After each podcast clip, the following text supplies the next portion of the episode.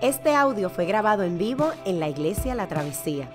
Nos alegra que puedas utilizar este recurso y esperamos que sea de bendición. Queremos que sepas que nuestra más profunda convicción, que no importando cuán útil sea esta grabación, nunca podrá sustituir la experiencia de pertenecer a una iglesia local. Sería un placer tenerte junto a nosotros en la travesía, pero de no poder ser así, nos gustaría ayudarte a encontrar una congregación donde puedas pertenecer y servir. Una vez más, nos alegra que puedas utilizar este recurso. La palabra de hoy se encuentra en el libro de Hechos de los Apóstoles, capítulo 1, versículos del 1 al 11. Y la palabra de Dios lee así. Estimado Teófilo, en mi primer libro me refería a todo lo que Jesús comenzó a hacer y enseñar hasta el día en que fue llevado al cielo, y luego de darles instrucciones por medio del Espíritu Santo a los apóstoles que había escogido. Después de padecer la muerte, se les presentó dándoles muchas pruebas convincentes de que estaba vivo. Durante 40 días se les apareció y les habló acerca del reino de Dios. Una vez, mientras comía con ellos, les ordenó, no se alejen de Jerusalén, sino esperen la promesa del Padre de la cual les he hablado. Juan bautizó con agua, pero dentro de pocos días ustedes serán bautizados con el Espíritu Santo. Entonces los que estaban reunidos con él le preguntaron, Señor, ¿es ahora cuando vas a restablecer el reino de Israel? No les toca a ustedes conocer la hora ni el momento determinados por la autoridad misma del Padre les contestó Jesús. Pero cuando venga el Espíritu Santo sobre ustedes, recibirán poder y serán mis testigos tanto en Jerusalén como en toda Judea y Samaria y hasta los confines de la tierra. Habiendo dicho esto, mientras ellos lo miraban, fue llevado a las alturas hasta que una nube lo ocultó de su vista. Ellos se quedaron mirando fijamente al cielo mientras él se alejaba. De repente se les acercaron dos hombres vestidos de blanco que, le que les dijeron, Galileos, ¿qué hacen aquí mirando el cielo? Este mismo Jesús que ha, sido, que ha sido llevado de entre ustedes al cielo, vendrá otra vez de la misma manera que lo han visto irse. Esta es la palabra del Señor. Dios Padre Celestial, te damos gracias por recibir esta palabra. Te damos gracias por ese regalo, Señor, que como comunidad de iglesia hemos recibido. Ahora te presentamos, Señor, a nuestro pastor Jules, presentando aquí tu palabra, Señor, predicando de tu palabra. Yo te pido que seas tú con él, Señor, que seas tú, Señor, quitando toda ansiedad y que sea, Señor, Él sintiéndose tranquilo, Padre Celestial, porque eres tú quien estás hablando a través de Él. Y yo te pido, Señor, que también cuides nuestros corazones, sentimientos, pensamientos y que nuestros oídos estén prestos, Señor, para escuchar de tu palabra, Señor, y seguir tu voluntad. Gracias, Dios, te damos en el nombre de Jesús. Gracias.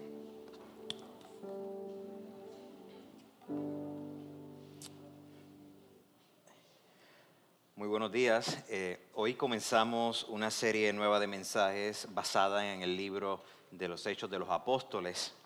Y ah, como ustedes notaron en la introducción de este libro, se trata de la segunda parte del Evangelio de Lucas, donde eh, Lucas, el historiador y teólogo, se concentra en describir, hacernos una descripción profunda acerca de la vida de la primera iglesia y cómo hubo un estallido y una explosión de fe, de testimonio, de fidelidad a partir de la resurrección, de la muerte, resurrección y ascensión de Jesús. Perdón. Algunas iglesias um, le piden a sus miembros que de forma espontánea eh, den un testimonio. Eh, yo me acuerdo, yo serví por ocho, años en una iglesia latina en Chicago y una de las cosas recurrentes que se hacía al servicio es que el pastor, de forma improvisada, nadie sabía cuándo lo iba a hacer, eh, venía y decía, alguien tiene un testimonio que compartir. ¿Quién, quién, alza la mano y comparte un testimonio?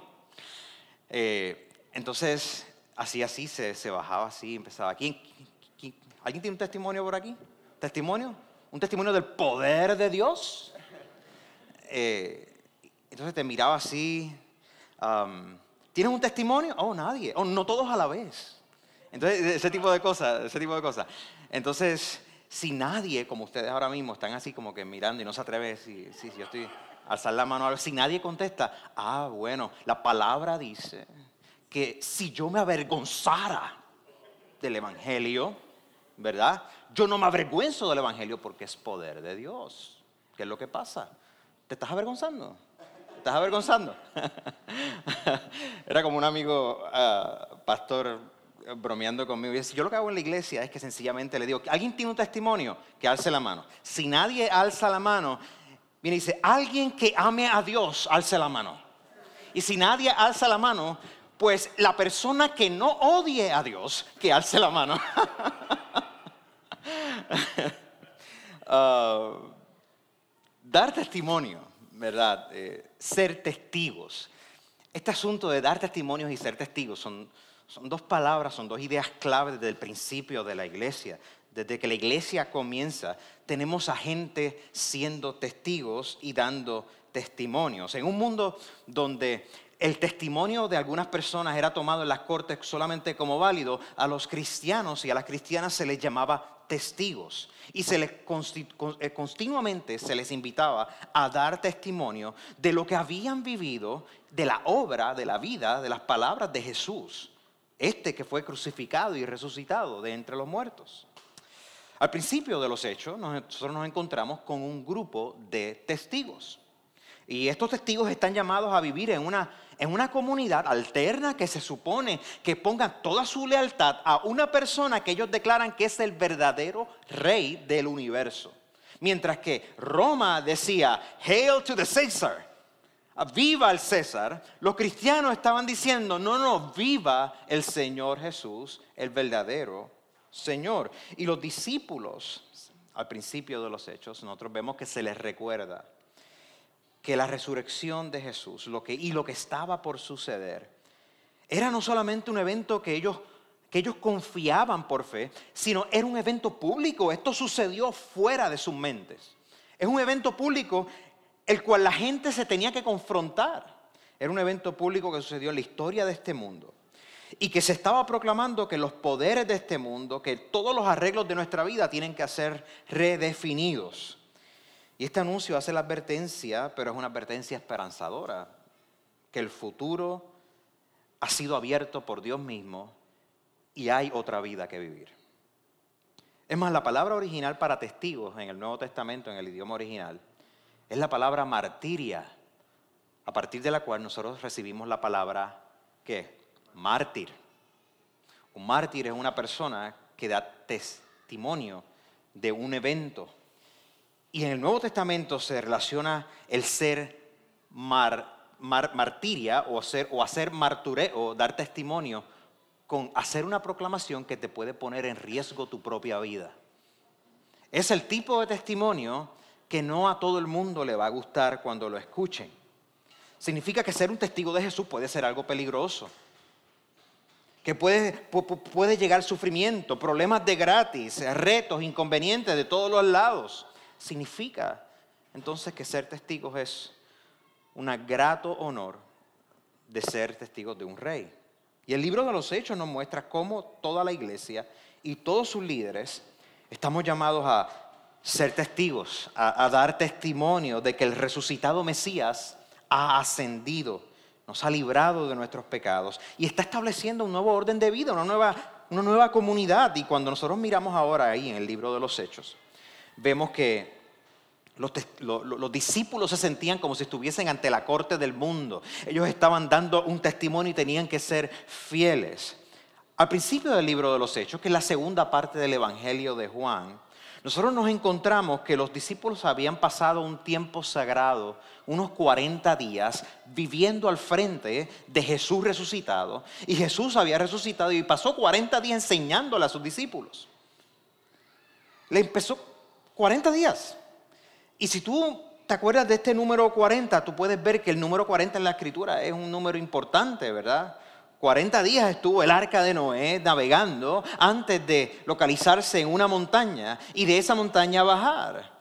40 años fueron los que Israel estuvo por el desierto divagando, enfrentando la disciplina de Dios. 40 días Jesús estuvo en el desierto, siendo el verdadero hombre, el verdadero Israel que no falla como el antiguo Israel. Y ahora él había pasado 40 días resucitado, enseñándole a sus discípulos a la apertura del Evangelio de aquí de Hechos, nos encontramos que los discípulos entonces estaban en ese periodo de vivir a Jesús por 40 días.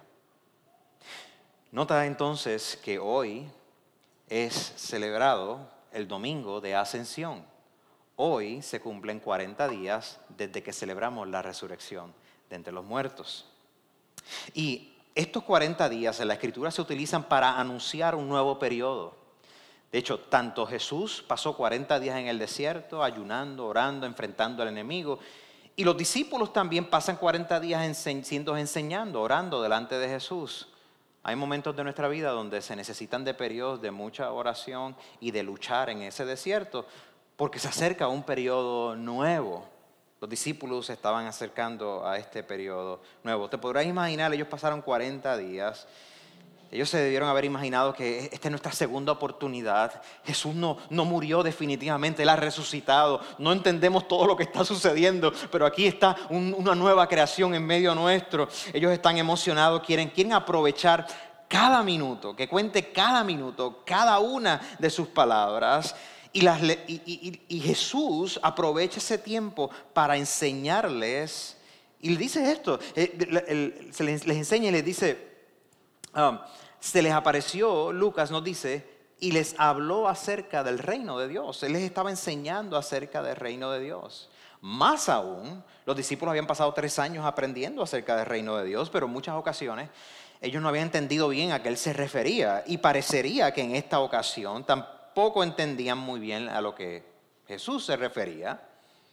Jesús les estaba enseñando cómo Dios iba a reinar. Y los discípulos lo primeramente lo que pensaban es, pues el reino de Dios implica que Dios va a quitar estos poderes políticos inmediatamente, estos romanos que nos están oprimiendo, va a devolver la gloria a Jerusalén con una nueva monarquía, eh, se van a acabar nuestros problemas de opresión y, el Mesías va a ser proclamado como nuestro rey. Y ya, y se acabó, ese, ese es nuestro Mesías. No había una noción de un Mesías que sufriera, que libertara desde adentro hacia afuera. Entonces, ellos estaban enfocados y empezaron a decir, pero espérate, Señor, entonces, ¿cuándo es que viene el reino? O sea, como nosotros ahora, ¿cuándo, es la segunda venida? ¿Cuándo se acaba esto? ¿Cuándo se acaba el mambo? ¿Verdad? Vamos, dime, dime, dime, ¿cuáles son las señales? Dame la cronología. Porque yo estoy mirando en Facebook, estoy mirando en Google, me aparecen todos los artículos que mañana se va a acabar el mundo. Dímelo, ¿se acaba mañana o la semana que viene? ¿Cuándo es? Esa era la pregunta que ellos estaban. Aquí dice el texto. Entonces los que estaban reunidos con él le preguntaron, Señor, ah, ¿cuándo vas a establecer el reino? Dinos ahora porque ya, ¿no? Ya resucitaste. Y Jesús les contesta entonces y les dice, fíjate, no les toca a ustedes conocer la hora ni el momento determinado por la autoridad misma del Padre, le contestó Jesús y les da una condición, cuando venga el Espíritu Santo algo va a suceder en medio de ustedes. Jesús tenía otro, otro reino en mente. Es ahora cuando vas a establecer reino. Sí, pero no como ustedes piensan. De nuevamente ellos se les recuerda que la soberanía de Dios para establecer su reinado sobre todas las cosas depende de Dios y no de ellos. Pero ellos están aprendiendo velozmente Jesús les va a decir entonces, dentro de poco, dentro de pocos días, ustedes serán bautizados con el Espíritu Santo. Y Jesús va a enseñarles lo que significa que Él va a ascender, para que ellos sean bautizados con el Espíritu Santo. Jesús les enseña que, que el reinado que Él va a establecer va a ser un reinado lleno de poder del Espíritu en la gente que le sigue. Todavía van a, van a esperar 10 días más para que venga el Espíritu Santo. ese día se le llamamos el día de Pentecostés. El día de Pentecostés lo celebramos el próximo domingo, de hecho. Y entonces, hasta entonces, los discípulos estaban aprendiendo en asombro lo que significa la ascensión de Jesús. El libro de los Hechos nos va entonces a gradualmente explicar qué es lo que sucede cuando Jesús asciende, asciende y cuando el Espíritu Santo baja. Y va a haber una explosión del reinado de Dios comenzando sobre toda la tierra. De forma de que esta nueva comunidad, esta nueva iglesia, son testigos a todas las naciones. Entonces nos dice la Escritura, pero cuando venga el Espíritu Santo, les dice Jesús a ellos, sobre ustedes recibirán poder y serán mis testigos. ¿Verá? ¿Para qué viene el Espíritu Santo? ¿Y para qué van a recibir poder? ¿Para qué? Para ser testigos. Tanto en Jerusalén como en toda Judea y Samaria y hasta los confines de la tierra. El Espíritu Santo no va a proveer poder para que ustedes se sientan más llenos de poder. El Espíritu Santo no va a proveer poder ni los va a hacer otra cosa, sencillamente para que se sientan chévere, para que ustedes que tienen falta de reconocimiento puedan hacer algo, para que ustedes se sientan mejor en su interior. El Espíritu Santo va a venir sobre ustedes y les va a dar poder para que sean testigos. Y para que sean testigos en diferentes lugares. Ahora, nota que esta creencia de que la escritura nos presenta de que Jesús de Nazaret fue Jesús de Nazaret fue resucitado de entre los muertos es vinculada con que Jesús ha sido ascendido al cielo y sentado a la derecha de Dios Padre. Y los discípulos quizás ellos dijeron, bueno, pasan 40 días, pero ¿por qué no nos quedamos 50, 60 o 70 días juntos? Jesús tenía otro plan. De hecho, Jesús les dijo a ella que dijo a ellos que lo que les importaría, lo que les debe importar no es tanto el orden cronológico de los eventos que van a suceder, sino que el reinado se está acercando y que ellos recibirán poder para que sean testigos. Jesús continúa, habiendo dicho esto, nos dice Lucas, mientras ellos lo miraban, fue llevado a las alturas hasta que una nube lo ocultó de su vista. Ellos se alejaban, mirando fijamente al cielo mientras él se alejaba se quedaron mirando tanto al cielo mientras él se alejaba que de repente se le aparecieron unos ángeles, tenían forma de seres humanos, y les dicen, Galileos, ¿qué hacen mirando al cielo? Es lembaos. Es natural, yo me hubiera quedado mirando hasta el cielo y tratando de descifrar, ok, te espero un ratito más, tú vuelve ahora, ¿cómo es la cuestión? ¿Cómo es la cosa? Pero parecería que ellos estaban en una contemplación tan magna que quizás estaban hasta paralizados. Y los ángeles tienen que decirle, este mismo Jesús que ha sido llevado entre ustedes al cielo, vendrá otra vez de la misma manera en que lo viste irse, ahora se tienen que mover y ser testigos. No se van a quedar paralizados, se tienen que mover, van a tener que ser testigos. La ascensión de Jesús es uno de los de los, de los puntos centrales de la fe cristiana. De hecho, el credo de los apóstoles, que nosotros leemos una vez al mes, dice, Él subió al cielo y está sentado a la derecha del Padre. El credo de los apóstoles toma eso del libro de los Hechos. La resurrección de Jesús afirma su, rey, su, su identidad garantiza nuestra libertad y nuestra resurrección y su ascensión a la derecha del Padre confirma una vez más lo que siempre ha sido verdad desde la, verdad desde la eternidad, que Jesús es rey, que comparte la autoridad divina, que Él es quien Él dijo ser. Ahora, quizás algunos de los discípulos tenían una mentalidad como la nuestra y se quedaron mirando hacia el cielo preguntándose, ¿a qué nivel de la estratosfera Él está? Porque si, tenemos una lectura minimalista, meramente literalista, decimos que se fue al cielo, pues la pregunta es, pero ¿a, cuál nube fue la que subió? Y si yo cojo un, cohete, una nave espacial y subo, ¿en dónde se quedó? ¿A, qué punto de la atmósfera de la Tierra? Entonces nos metemos en unos asuntos e ignoramos que en la cosmología bíblica se presenta el cielo como, como un espacio superior, un campo, una realidad que convive con la nuestra, desde la cual Dios actúa El cielo no es un lugar en una nube, no es más allá de esta luna, no es más allá de este Marte, es una dimensión invisible desde la cual Dios actúa sobre todo el cosmos. Por eso la oración del Padre Nuestro puede decir que sea tu voluntad aquí en la tierra como tú has decidido en el cielo. La referencia no es como tú has decidido desde la estratosfera, no es eso. Como tú has decidido desde el invisible, omnipotente, omnipresente, desde el cual tú reinas, desde donde tú vives, Dios. Es un espacio donde Jesús se expande completamente, su poder, porque Él es hijo de Dios.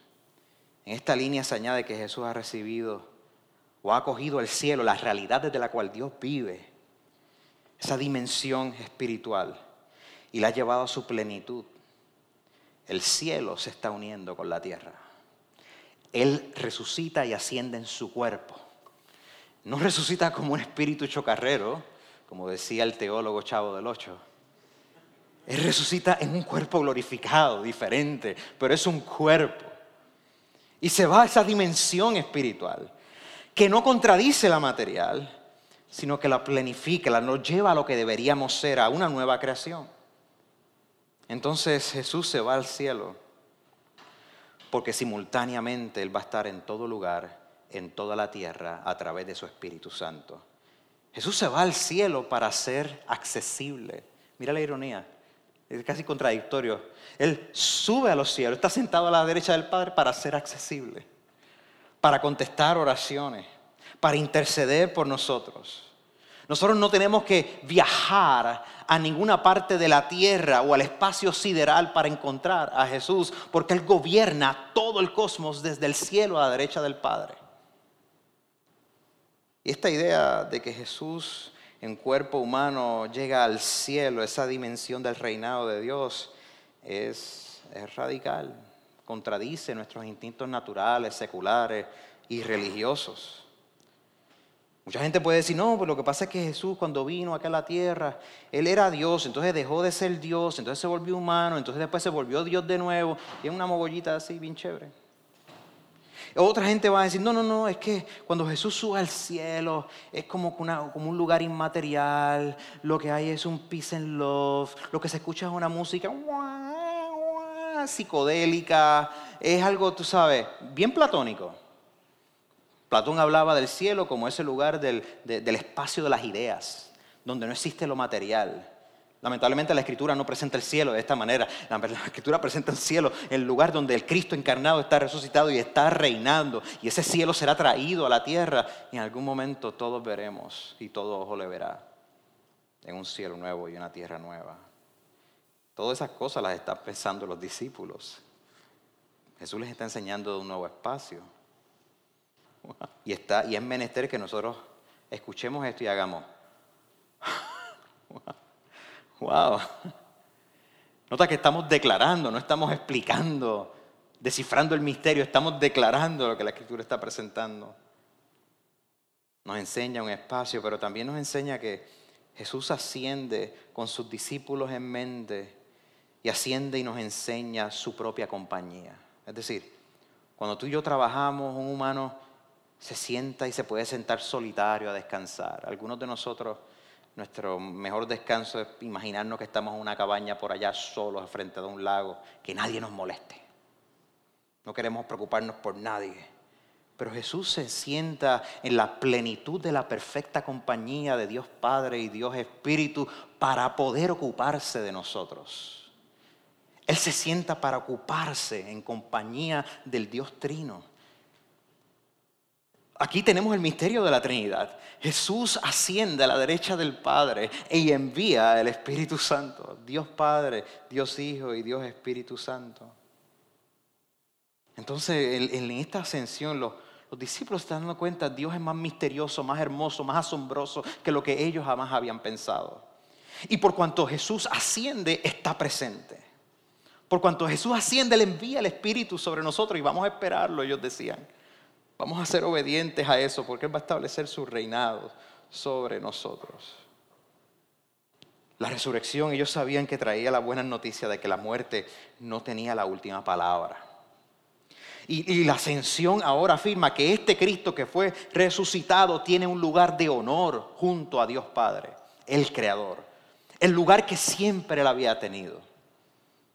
Jesús antes de morir, algunos de ellos se acordarán, quizás Juan, entre los discípulos, las conversaciones que ellos tenían, en Juan 17 él tiene una oración bien especial. Si tú quieres saber cómo Jesús oró por él y por ti, por nosotros, léete Juan capítulo 17. Y una de las partes de esa oración, él dice, Padre, devuélveme la gloria que yo tenía contigo desde antes de la fundación del mundo. Desde antes, devuélveme esa gloria. Así que Jesús aquí no se está convirtiendo en rey, no se está convirtiendo en Dios. Él se le está devolviendo su gloria que siempre ha tenido desde la eternidad. Y sus discípulos estaban mirando y diciendo, tu gloria se hace en nuestras vidas, en nuestras luchas en nuestro diario vivir, en nuestra cotidianidad. ¿Para qué entonces Jesús asciende y se sienta? Él asciende y se sienta a la diestra del Padre es para descansar. Nota que Jesús se va para estar presente reinando por el Espíritu Santo. Él se va no para estar distante, sino para completar su obra a través de su Espíritu. Él se, él, asciende para descansar. Cuando, cuando Dios crea la, la, creación en siete días, nos dice Génesis, en el séptimo día Él descansa, se sienta, descansa.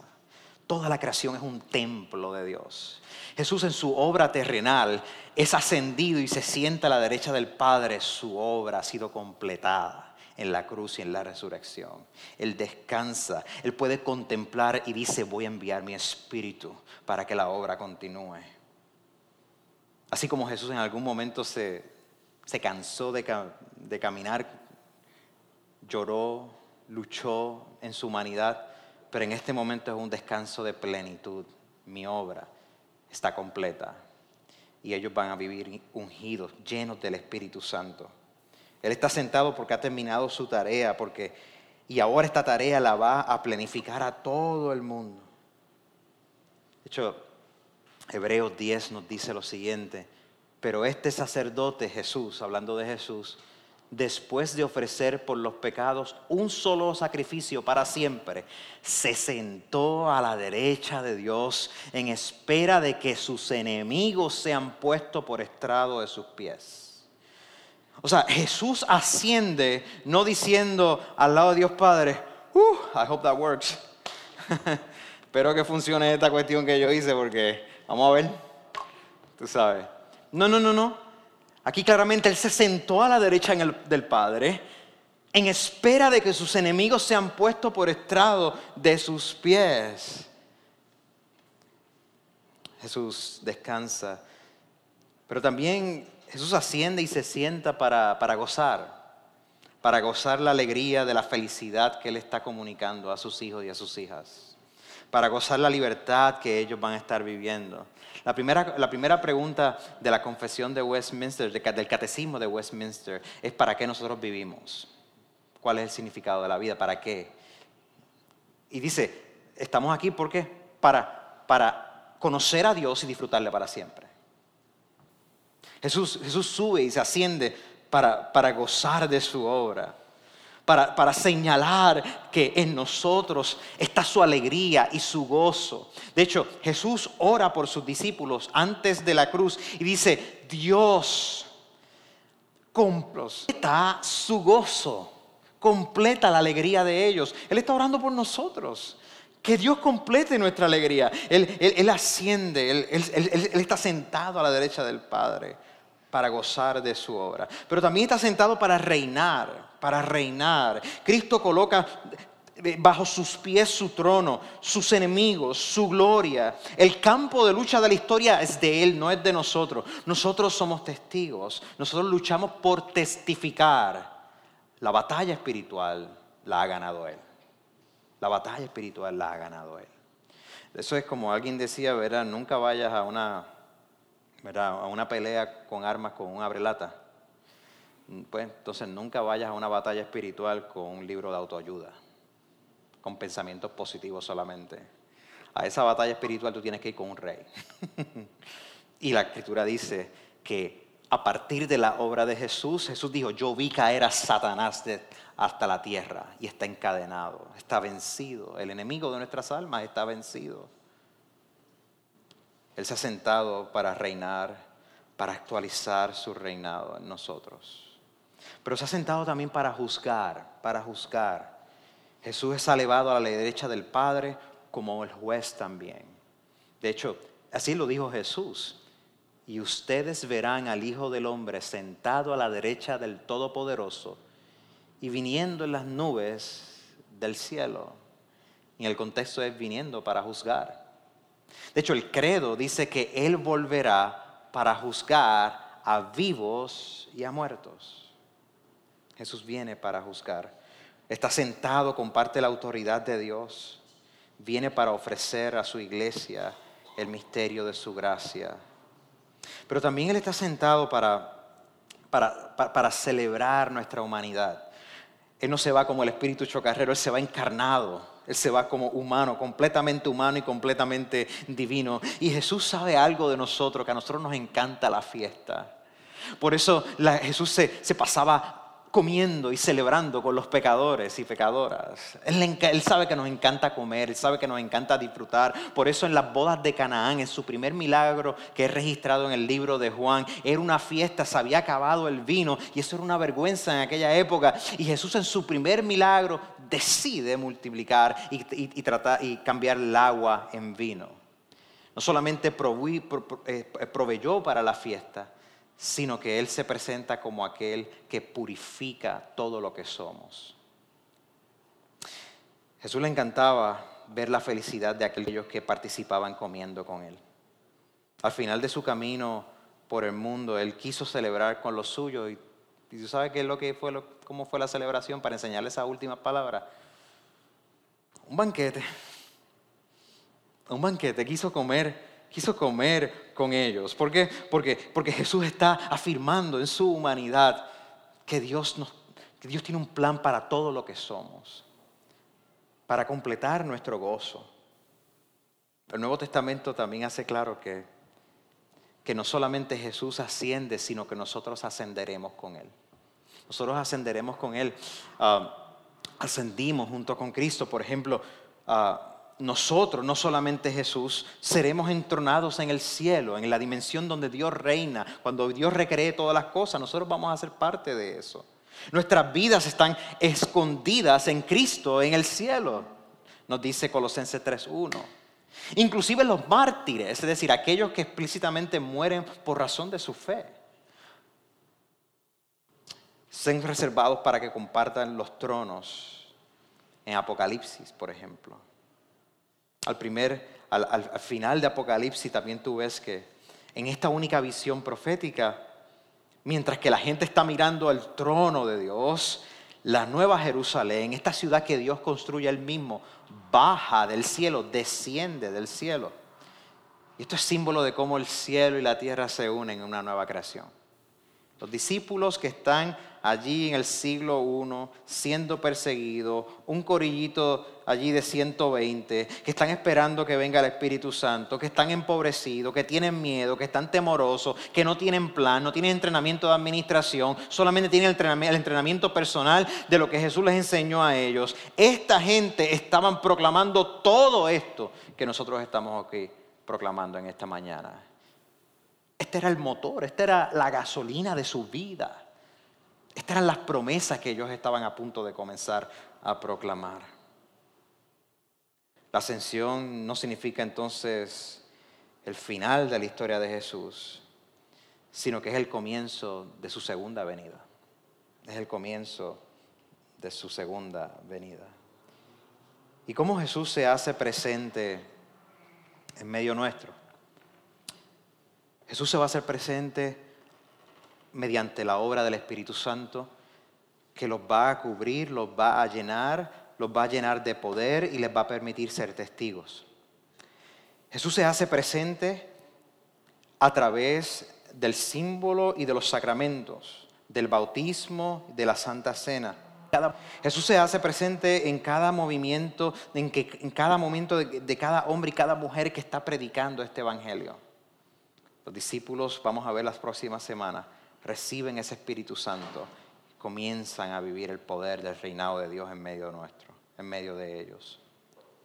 La iglesia, a través de la historia, ha recordado, cuando se lee Hechos capítulo 1, también ha recordado el primera de Juan capítulo 1, el, el capítulo 2, primera de Juan capítulo 2, verso 22, donde Juan dice, en este mundo vamos a encontrar gente que, que niegan que niegan que Jesús es el Hijo de Dios, que niegan que Dios es verdadero y que por lo tanto hacen de Dios un mentiroso. Estos son los anticristos. Así lo llama Juan. Negar a Dios y su obra, negar la vida de su Hijo como rey, es, es decirle a Dios embustero. Y los discípulos y discípulas, al principio estaban frente a un mundo que les decía mentiras y que le decían a Dios mentiroso.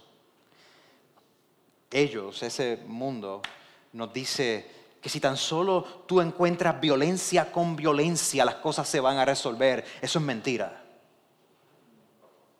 Ellos nos dicen que si tan solo tú y yo nos vengamos, vas a encontrar la satisfacción que tú tanto anhelas y la justicia que buscas. Eso es mentira.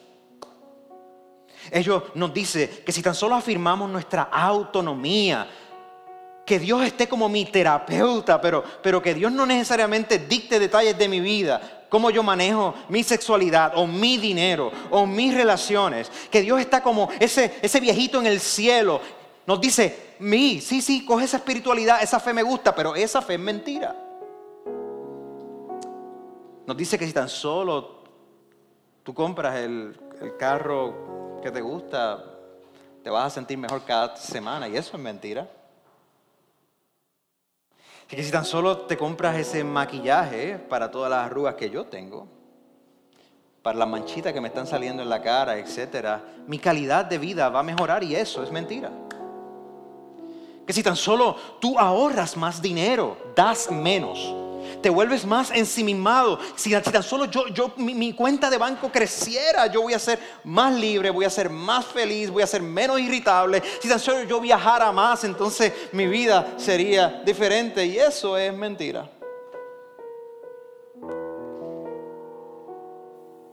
Por otro lado, Jesús le dijo a sus discípulos, si tan solo tú pierdes tu vida por seguir la mía, eso es verdad. Si tan solo tú te niegas a ti mismo y tomas tu cruz cada día y me sigues, yo te confesaré delante del Padre, Padre de la Gloria. Eso es verdad. Si tan solo tú conocieras que la venganza y la justicia en última instancia proviene de Jehová que hizo los cielos y la tierra, mía es la venganza, dice el Señor, eso es verdad. Que si tan solo tú confiesas tus pecados, y veas que Él es justo y bueno para perdonarte. Eso es verdad. Que si tan solo te vieras que no puedes hacer esta vida solo y sola, que necesitas vivir en iglesia, juntos, eso es verdad.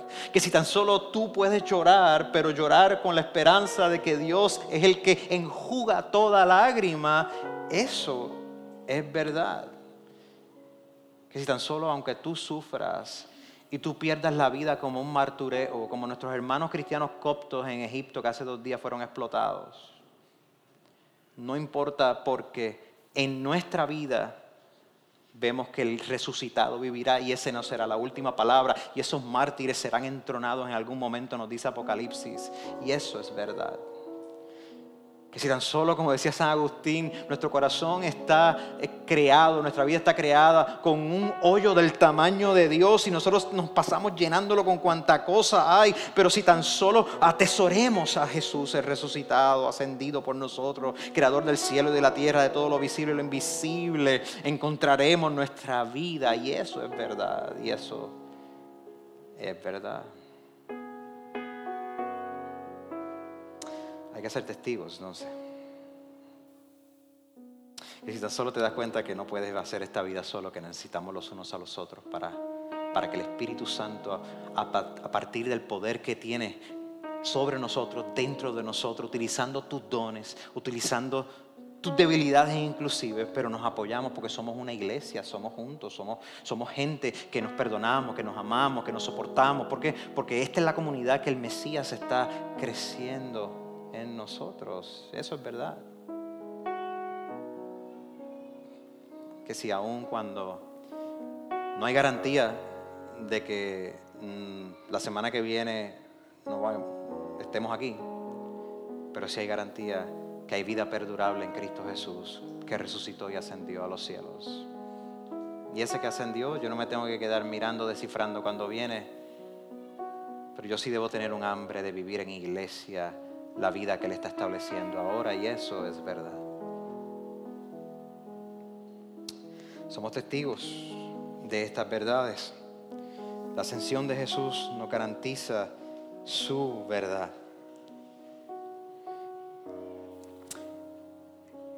Eduardo es un joven de 46 años que conocí en Holanda hace una semana. Él es de Ruanda. Y estaba para entrenarse allá en Holanda para volver a su iglesia en Ruanda a servir. Cuando él me dijo que tenía 46 años, yo le pregunté, espérate, ¿eso significa que en 1994 tú eras un universitario durante el genocidio de Ruanda? donde cientos y cientos de miles de personas fueron ejecutados. Él me dijo, sí, yo era un universitario, papá había fallecido, yo estaba delante de mi familia, éramos diez. En mi familia habían Hutus y Tutsis, cristianos, pero las tensiones entre Hutus y Tutsis, como sabemos, los Hutus atacaron a los Tutsis masacrando demasiado, algo terrible. Y él me dice que en un momento tuvieron que moverse de un pueblo a otro buscando más seguridad, más protección, y que en un momento se los pararon en un checkpoint y eran unos guardias hutus. Eh, y él dijo, aquí se acabó esto, aquí nos van a, nos van a matar. Y que cuando se le acerca a los guardias para, para interrogarlo, alguien eh, grita desde, desde atrás y él no ve quién es la persona y dice,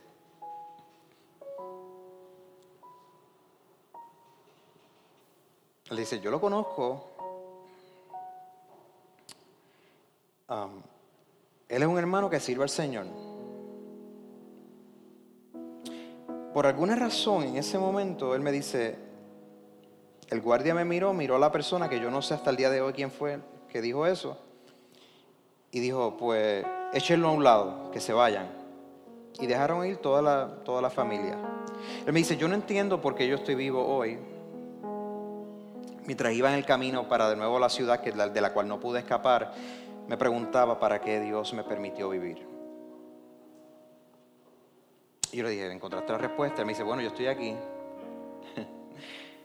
tratando de ser fiel a Dios, aprendiendo para, para ser fiel con mi gente, para que mi gente nunca más vuelva a vivir lo que vivieron hace más de 20 años atrás.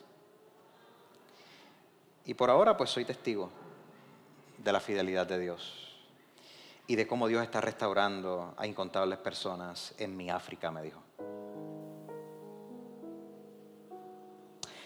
Yo necesito ser testigo en, mi trabajo, en mi familia, con mis hijos. Yo necesito ser testigo en Puerto Rico, en mis conversaciones públicas. necesito ser un testigo eh, explícito. Eh, necesito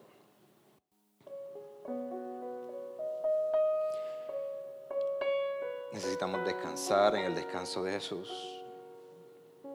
Necesitamos depender del reinado de Jesús y celebrar el banquete de que a medida que nosotros somos iglesia, esperando como los discípulos, varones, hembras, este que ustedes vieron ascendiendo al cielo, así mismo vendrá. Necesito ser testigo de que Él volverá. Qué bueno que pudiste escuchar esta grabación. ¿Qué tal si la compartes con otros? Recuerda que hay muchos más recursos en nuestra página latravesía.org, donde también puedes realizar un donativo. Dios te bendiga.